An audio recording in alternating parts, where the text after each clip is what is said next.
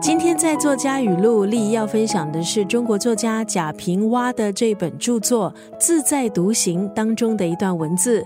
这本书在五年前出版，希望每个人可以明白孤独的意义，在生活里多些从容，还有潇洒。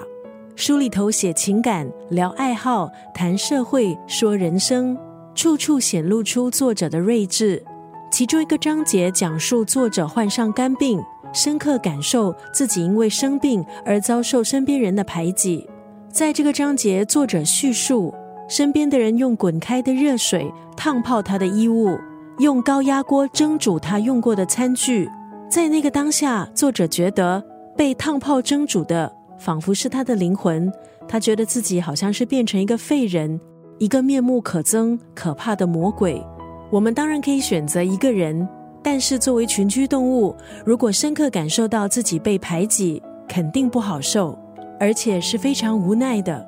九六三作家语录，今天要分享的是出自这一本《自在独行》当中的这一句话：戏比生活逼真，谎言比真理流行。今天在九六三作家语录利益分享的是中国作家贾平凹的文字。作为为多产备受争议的作家，贾平凹的这本散文集《自在独行》，就让读者看到他的另一面，看他如何以触动人心的文笔来写生活课题。今天在空中分享的就是来自这一部散文集的这一段文字：戏比生活逼真，谎言比真理流行。